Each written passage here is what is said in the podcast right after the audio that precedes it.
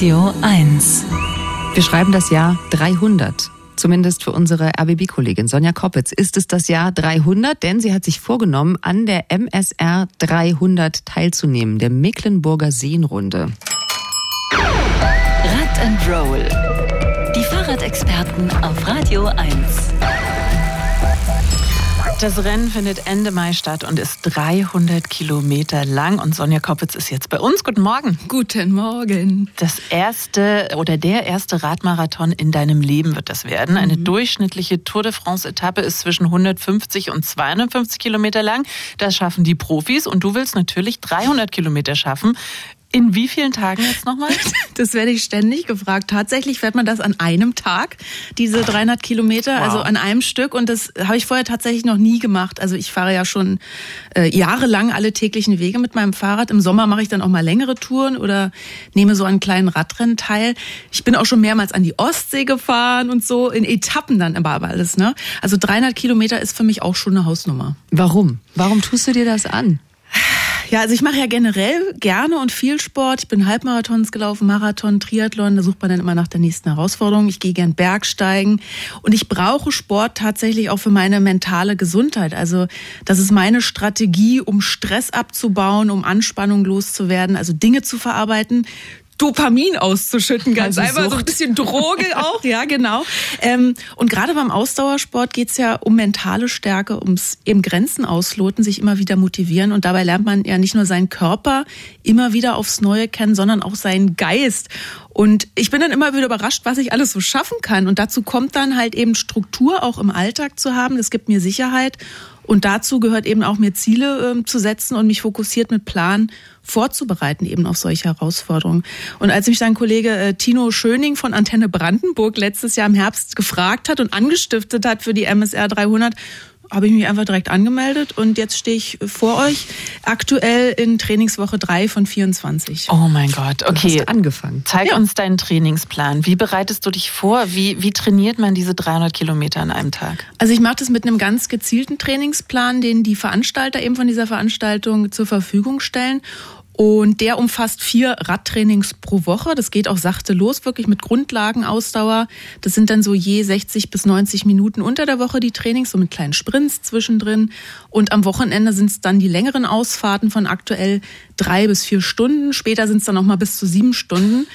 Äh, dazu Kraftsport natürlich, also Stavis für Bauch und Rücken. Und ich hoffe wirklich, das reicht, weil das Training ist ja dann auch die eigentliche Herausforderung. Also dieses konstant dran zu bleiben, über Wochen immer wieder die Disziplin aufzubringen und eben auch äh, bei Scheißwetter, ne? also auch bei viel Arbeit, sich immer wieder die Zeit fürs Training freizuschaufeln. Ja, du sagst Scheißwetter, es ist Winter, die meisten Radrennfahrer, die Profis vor allen Dingen, schrubben ihre Kilometer gerade auf Malle oder möglicherweise auch auf dem Indoor-Cycling-Gerät. Ja. Du bist hier. Ja, und ich bin auch ganz froh, dass es so mild ist gerade draußen und nur nass, also dass kein Schnee liegt. Aber ja, also wenn es draußen nicht geht, äh, bocke ich mein Fahrrad zu Hause auch auf und fahre dann auf der Rolle.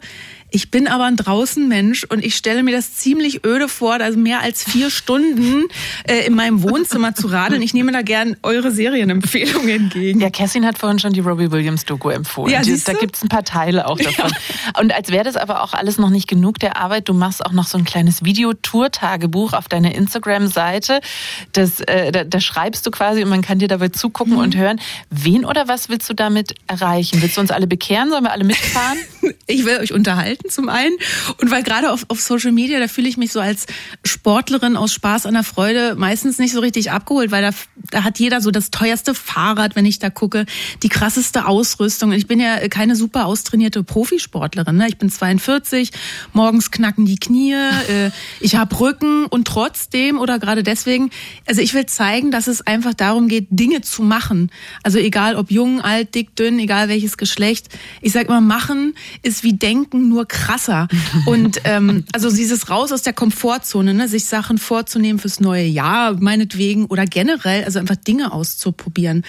Äh, schaffen oder scheitern ist dabei natürlich immer die Frage. Ne? Das ist das Leben, das gelebt werden will. Und dazu möchte ich eben alle ermutigen. Also mit einer Portion Humor und Selbstironie mache ich das auch in meinem Tourtagebuch, weil viele Menschen nehmen sich ja zum Jahreswechsel vor, ich will mehr Sport machen, jetzt aber wirklich. Und ich sage immer, ja, wenn du wirklich willst, äh, dann mach doch. Und wenn du nicht willst, ist es vielleicht nicht das Richtige. Also so Sport sollte Spaß machen und vielleicht sollte man einfach die Sportart finden, die einem gut tut, dann macht man es auch.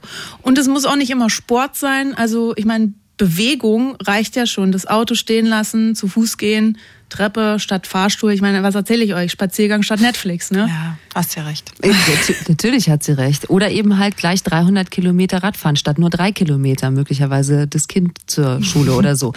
Kollegin Sonja Koppitz nimmt am Radrennen MSR 300 teil. Die Mecklenburger Seenrunde findet dieses Jahr zum zehnten Mal statt. Es ist also auch noch ein Jubiläum und zwar am 24. und 25. Mai. Also doch an zwei Tagen? Nein. Naja, es kommt darauf an, wie lange man eben braucht. Ja, ne? Du kannst halt auch 24 Stunden fahren. Ah, okay, verstehe.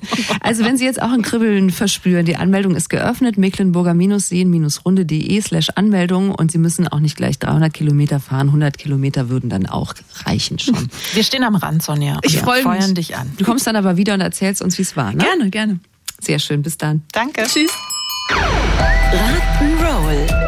Die Fahrradexperten im schönen Morgen. Mehr Rad und andere Mobilitätsthemen immer sonntags ab 12 Uhr bei den Sonntagsfahrern. Und jederzeit auf radio1.de.